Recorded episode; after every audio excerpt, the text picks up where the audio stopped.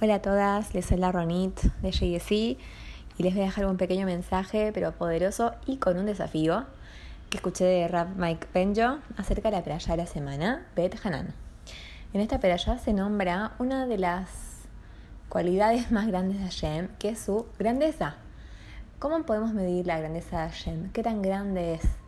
Entonces la Torah lo describe como todo el gesed que hace, esa es la grandeza de Hashem. O sea, su grandeza no se mide por su inteligencia, por su, no sé, por, por su rapidez para hacer las cosas, no, por el gesed que él hace.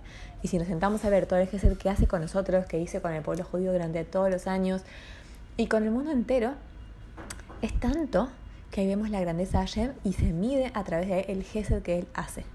Ahora tengo una pregunta. ¿Cuál es tu grandeza? ¿Qué tan grande sos vos? ¿O qué tan grande soy yo? ¿Cómo puedo medir mi grandeza? Igual que como medimos la grandeza de Hashem. Es a través de poder medir nuestros actos de bondad.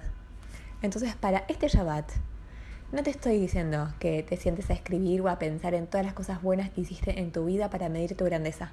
Pero sí te digo que si la grandeza viene por hacer cosas buenas, este Shabbat enfócate en hacer cosas buenas por los demás. Y, acordate que la grandeza verdadera se mide de las puertas para adentro, o sea, con los miembros de tu familia. Shabbat Shalom.